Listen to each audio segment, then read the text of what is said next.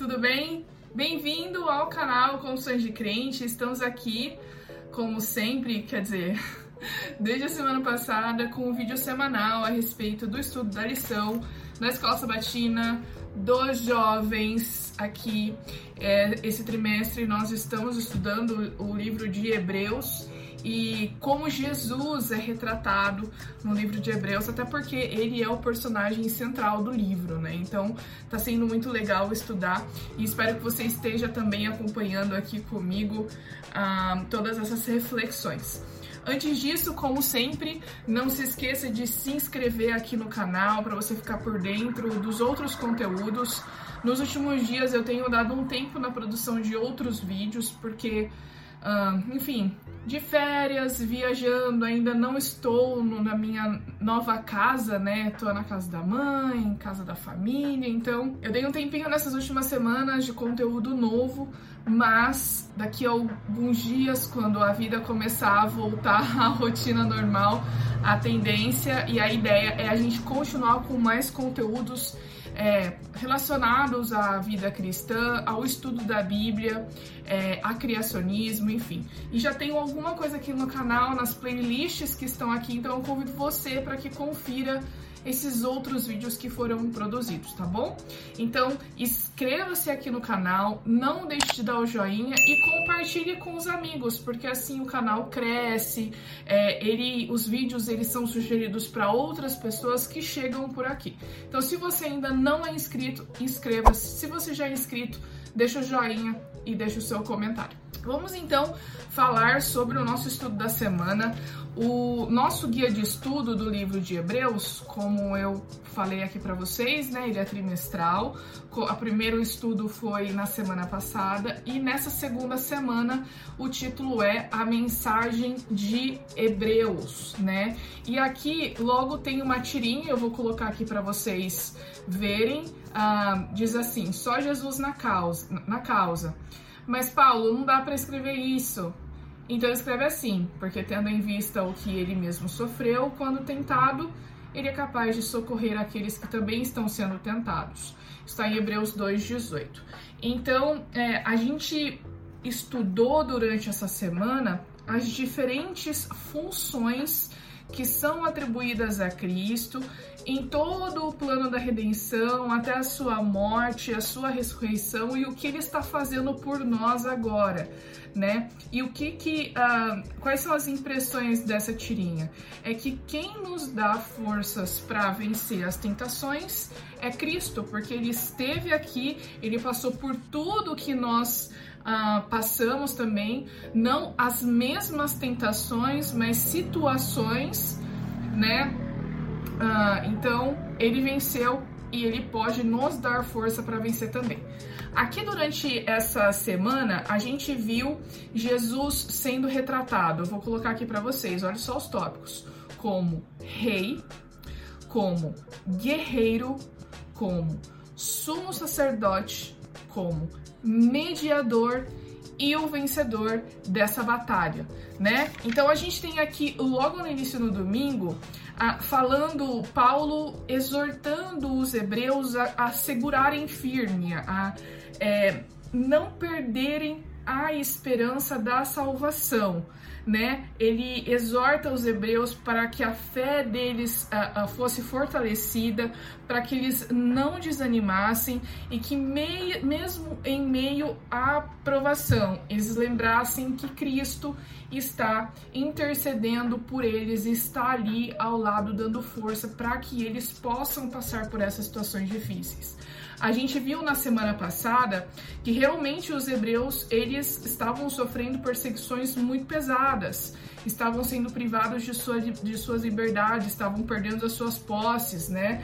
É, enfim, estavam sendo criticados pela sociedade da época simplesmente porque eles estavam vivendo um estilo de vida diferente que veio após a conversão, né? A conversão ela faz isso com a gente.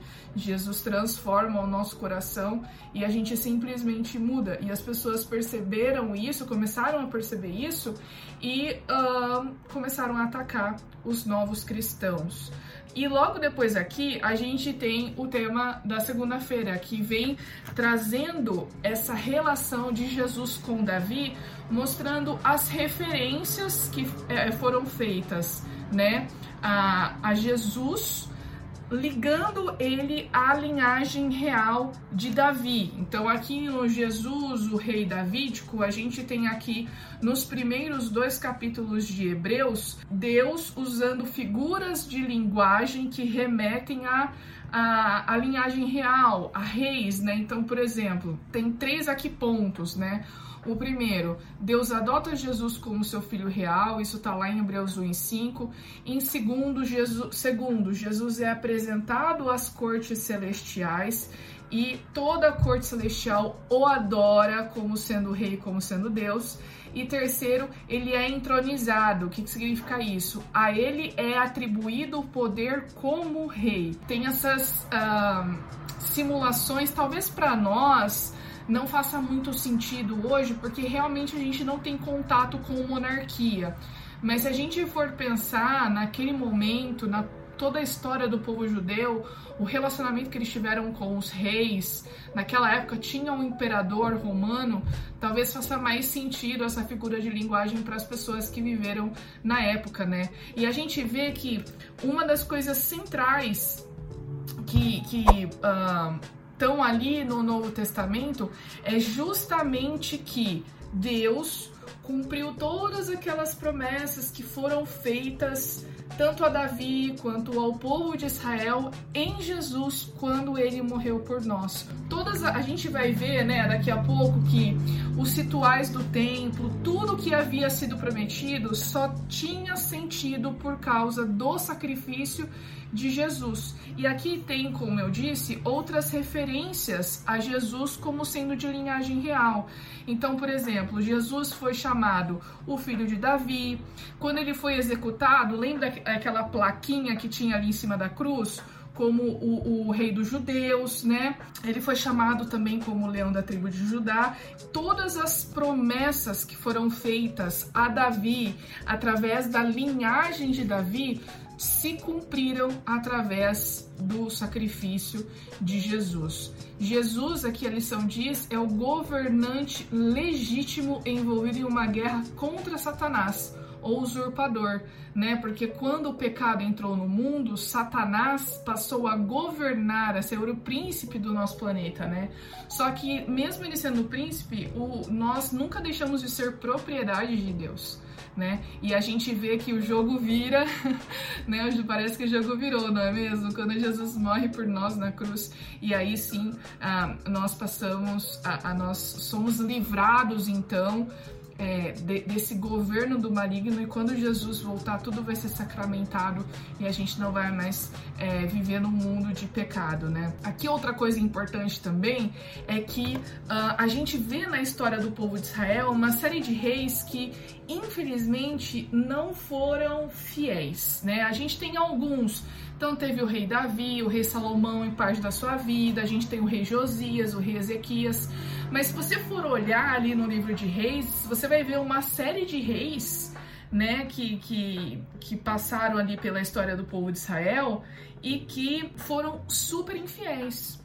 Então, essa linhagem de Davi, ela não era composta por reis perfeitos. Até mesmo Davi, que foi um rei é, é, é, que foi de acordo com o coração de Deus, ele teve erros muito graves. Então, apenas Jesus é o rei perfeito. Apenas ele pode ser o nosso mediador, apenas ele pode ser esse canal de bênçãos entre Deus e nós, porque ele foi perfeito. Ele passou por aqui e ele não pecou. Depois a gente tem aqui Jesus, o vencedor e sumo sacerdote. Isso vem aqui é, falando justamente a, daquelas outras atribuições que eu falei no início, né? Eu falei aqui no início que Jesus, ele é rei, guerreiro, sumo sacerdote, mediador e vencedor. Acabamos de falar que ele é rei, que ele veio da linhagem real de Davi e todas as promessas que foram feitas se cumpriram nele. Agora Jesus como guerreiro e sumo sacerdote. Aqui a lição faz um breve comentário a respeito de como Hebreus descreve Jesus em palavras é, é, que remetem, por exemplo, à batalha de Davi Golias, porque a gente sabe que a gente vive num contexto de batalha e Jesus ele veio lutar por nós e ele já venceu essa luta. Então ele é o guerreiro e ele também é o vencedor, como a gente já viu aqui. Só que eu queria chamar a atenção para uh, outra abordagem que a lição faz aqui é em relação ao sumo sacerdote porque eu achei bem interessante e apesar da gente conhecer e falar do trabalho do santuário, falar do que o sacerdote fazia, eu nunca tinha estudado as funções do sacerdote de forma sistematizada como, como, tá, como estão aqui, né? A lição ela vem trazendo algumas funções importantes do sacerdote. Então, primeiro, lógico, Jesus é o nosso sumo sacerdote e voltando para aquela época do santuário, o sacerdote ele era o mediador que ajudava o povo a se relacionar com Deus e com as coisas de Deus. Por quê? Era o sacerdote que dizia para as pessoas qual era o tipo de sacrifício ideal para aquele tipo de pecado que ele tinha que confessar. Era o sacerdote que fazia todo o trabalho de preparar o sacrifício, de oferecer aquilo para que o pecado das pessoas fosse perdoado. Então, é, é, era o, o sacerdote que fazia com que essas ofertas fossem aceitáveis a Deus, para que elas cumprissem o objetivo, né? Que é de. Uh, de dele pedir o perdão dos pecados, das pessoas pedirem o perdão dos pecados, né? Então o sacerdote tem esse primeiro papel muito importante, que é de ser o mediador e de instruir as pessoas para que as ofertas elas fossem aceitas, que elas fossem é, recebidas por Deus. Outra coisa interessante é que os sacerdotes eles ensinavam a lei de Deus ao povo. E quando eu li essa parte aqui, eu lembrei muito da história do rei Josias porque o rei Josias ele estava fazendo aquela reforma no templo e aí de repente uh, eles acham né, aqueles pergaminhos, o livro de Deuteronômio, ele pede para o escriba ler e depois ele chama os sacerdotes para explicar essas leis para ele, né? Então os sacerdotes eles tinham essa função também de serem especialistas nos mandamentos de Deus para explicar e para ensinar o povo. É muito semelhante ao trabalho de um pastor, né? Outro trabalho também do sacerdote, aqui o terceiro, é que eles tinham a responsabilidade de abençoar o povo em nome de Iavé. Então, por meio deles, Deus abençoava o povo. Então, a gente vê aqui três funções importantes. Primeiro, ele era o mediador, né? E que tornava as ofertas das pessoas aceitáveis a Deus, porque ele instruía as pessoas como devia ser feito. Ele também instruía as pessoas a respeito da lei, né, que havia sido deixado, a importância daquelas leis, e eles também eram é, canais ali de para que Deus é, é, pudesse abençoar o povo.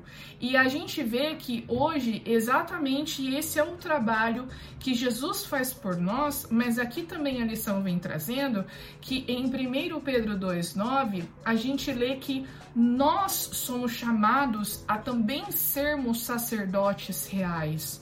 Ou seja, é, nós também temos uma responsabilidade muito grande em cumprir esse papel que o sacerdote cumpria. É lógico que hoje a gente não tem um sacerdote, não tem um rituais do santuário, a gente não precisa mais fazer esses sacrifícios, porque a gente vai ver daqui a pouquinho que isso era algo que era simbólico a gente pode nos aproximar de Deus e sermos canais de bênçãos para as outras pessoas, especialmente por meio da oração. Então, após o sacrifício de Jesus e com todos esses simbolismos que a gente via, via é, que a gente via e que a gente vê que estão na Bíblia, é, a gente sabe que nós temos a possibilidade de nos aproximarmos de Jesus e a lição diz aqui por meio da oração com ousadia e confiança. Olha só que responsabilidade e que coisa legal, né? Você poder ter esse acesso direto a Deus e colocar ali suas é, suas aflições, suas preocupações, suas ansiedades em oração. Isso é muito legal. E aqui diz que nós devemos ser ousados, né? A gente não deve ter medo de pedir as coisas para Deus e nem medo de que essas coisas possam ser, por exemplo, muito maiores do que as nossas possibilidades né? Deus ele pode fazer qualquer coisa por nós, até aquelas coisas que parecem impossíveis. Então nós devemos ser ousados. Eu achei muito legal. É essa citação da lição. Então Jesus ele é nosso vencedor, que ele luta as batalhas por nós, ele já venceu na cruz e ele é o nosso sumo sacerdote. Aqui a gente chega no momento hipertexto, em que uh, a gente tem aqui o mediador. Eu vou colocar aqui do. Eu vou colocar aqui do ladinho é, o quadradinho do mapa mental que eu fiz. Então, a palavra-chave é mediador, tá bom? É, e aí eu coloquei aqui algumas palavras. Por exemplo, eu coloquei sacerdote, né? Porque os sacerdotes naquele momento do santuário eram mediadores e Jesus é o nosso sacerdote, que também é nosso mediador lá no céu. Relacionamento, né? Então, nós devemos, por exemplo, é, confessar os nossos pecados a Cristo para que Ele apresente é, e interceda por nós a, ao Pai, né? Então, a gente deve ter um relacionamento com Deus. Tem aqui também redenção, porque toda aquela figura de mediação do sumo sacerdote apontava para Cristo e para o seu sacrifício, né? E só foi possível porque Cristo morreu por nós, então através disso nós somos redimidos. Sacrifício, né? Tanto o sacrifício dos animais que eram feitos no templo, mas também o sacrifício de Cristo por nós. É privilégio, porque nós temos esse privilégio de nos achegarmos a Cristo, nosso mediador, e perdão também, né? Porque nós temos a certeza de que através uh, da, da, de nós confessarmos o nosso confessarmos os nossos pecados, etc., a gente vai alcançar o perdão, tá certo? Então esse, essas aí foram ah, ah, as palavras do, do, meu mapa mental. Se você quiser a imagem, de repente, para você passar na classe ou compartilhar, não se esquece que aqui na descrição do vídeo, tá bom? Tem o link para você baixar. Se você tiver no Instagram, aqui no meu perfil, tem um destaque chamado hipertexto e você pode ali uh, também ver o, a imagem que eu posto nos meus stories todas as quarta-feiras. As quartas-feiras. Semana passada eu acabei atrasando que eu esqueci assim completamente férias, né? Mas eu esqueci completamente, acabei postando só na sexta. Mas tá lá e se você quiser conferir, tá bom? E pra gente fechar aqui a lição, a gente tem uh, Jesus como mediador da, da aliança. E é justamente essa parte que eu disse para vocês que a gente ia falar agora, porque todos aqueles sacrifícios que eram feitos no, no santuário apontavam para o sacrifício de Cristo, né? O cordeiro que foi imolado, o fogo que descia do céu, as pessoas irem até o santuário, é, confessarem os seus pecados para o sacerdote, o sacerdote transferindo esses pecados para o animal, o animal sendo sacrificado, porque o salário do pecado é a morte, né? E, e ele morrendo por causa de algo que você fez um animal inocente, né? Morrendo por causa de algo que você fez e para as pessoas realmente sentirem é, que alguém iria pagar por, por aquelas coisas erradas e pelos pecados. E a gente sabe que tudo isso era uma figura, era um símbolo, era uma prévia do que aconteceria com a morte de Jesus, né? Jesus não pecou. Ele morreu porque nós pecamos. E porque ele foi um cordeiro perfeito, nós fomos redimidos, né? Lembrando que o salário do pecado é a morte. Então, para que nós não morrêssemos e experimentássemos a morte eterna, para que nós pudéssemos ter esperança de um dia ressuscitar e viver com Cristo é, numa nova terra, Jesus veio, passou por todas as situações que nós passamos e pagou o preço por nós. Um Deus que se fez homem, inocente, morreu a morte que nós devíamos morrer. Então, no momento em que Cristo faz esse sacrifício, todos aqueles procedimentos e simbolismos e rituais que aconteciam no santuário tornaram-se obsoletos. Né? Então achei bem legal aqui que na sexta-feira, no, nos comentários de Ellen White, é, tem aqui várias citações de Ellen White, né?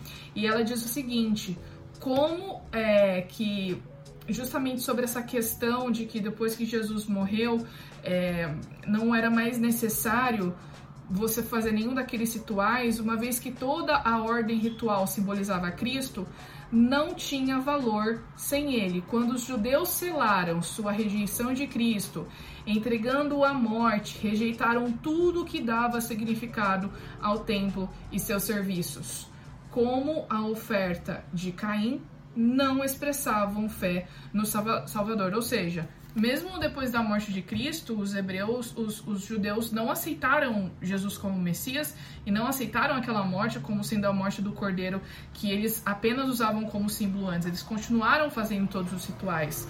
Então, ao fazer isso, aqui diz que eles negaram e rejeitaram tudo, rejeitaram a aliança que havia sido feita com eles. Quando Cristo foi crucificado, o véu interior do templo foi rasgado em dois, de alto a baixo, significando que o grande sacrifício final tinha sido feito e que o sistema de ofertas sacrificais havia cessado para sempre. Então, quando Jesus ele vem e morre por nós, ele estabelece uma nova aliança. Eu acho que a gente até já chegou a comentar um pouco sobre essa questão da nova aliança, que não é uma, uma nova assim 100% inédita. Na verdade, é só uma reafirmação da aliança que já havia sido feita. E aí Jesus então torna isso possível.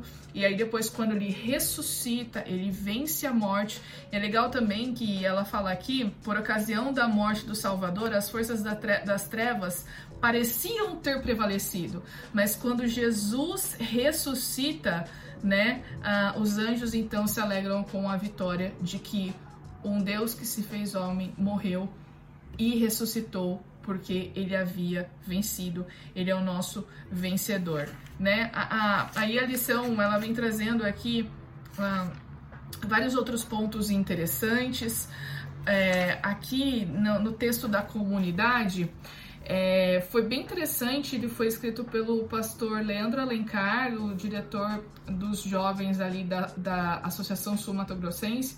Ele fala um pouquinho sobre a jornada do herói e de como nós gostamos de assistir e de ler coisas sobre os heróis, de assistir filmes de heróis, porque muitas vezes nós nos projetamos, né, e, e queremos fazer o que eles fazem, até mesmo os admiramos porque eles são colocados nos filmes como deuses, né, como Deus.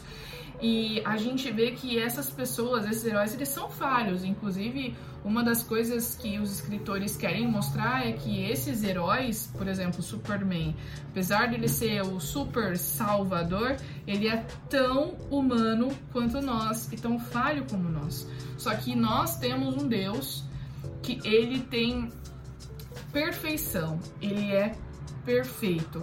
E aí a gente pode usar ele como exemplo, nós podemos é, nos achegar a ele com intimidade, acesso direto, simples, rápido, fácil, né? Porque nós sabemos que é uma pessoa e que é um Deus que passou por tudo que nós passamos e ainda assim venceu. E é por isso que quando nós nos deparamos com situações difíceis, com tentações, nós não devemos ficar desanimados. Eu tô falando que a gente não vai ficar? Não é isso. A gente vai ficar, mas nós não devemos permanecer desanimados, porque nós sabemos que temos um Deus que pode todas as coisas por nós. Ele pode nos dar poder para resistir a uma tentação, ele pode resolver aquele problema que num primeiro momento parece insolúvel e ele pode te dar a esperança da salvação. E você pode sair dessa situação, seja o quão profundo você esteja no, no poço, né? Às vezes a gente chega no fundo do poço e descobre que tem mais um porãozinho ali embaixo. Né? Porque as coisas, quando estão ruins, parece que pioram e ficam é, é, mais ruins ainda. Mas a gente não pode se esquecer de que nós temos um Salvador. Olha os atributos que a gente estudou durante essa semana. Ele é rei, ele é guerreiro, ele é vencedor, ele é o nosso sumo sacerdote mediador. Caiu aqui, mas a gente não pode se esquecer de todos esses atributos, tá bom? Então é isso, pessoal. Espero que vocês tenham gostado aí do, do resumo dessa semana. Não se esqueça de compartilhar nos grupos de WhatsApp, no seu Facebook. Se você está no, no Instagram, compartilha nos seus stories, manda para aquela galera. Eu tô vendo o pessoal marcar, né? Marca ali nos posts o nome do pessoal para eles verem, pra gente poder uh, construir aí cada vez mais um grupo maior de pessoas que estudam a Bíblia com a gente, tá certo? A gente se vê na semana que vem com mais um resumo do nosso guia de estudo trimestral. Até!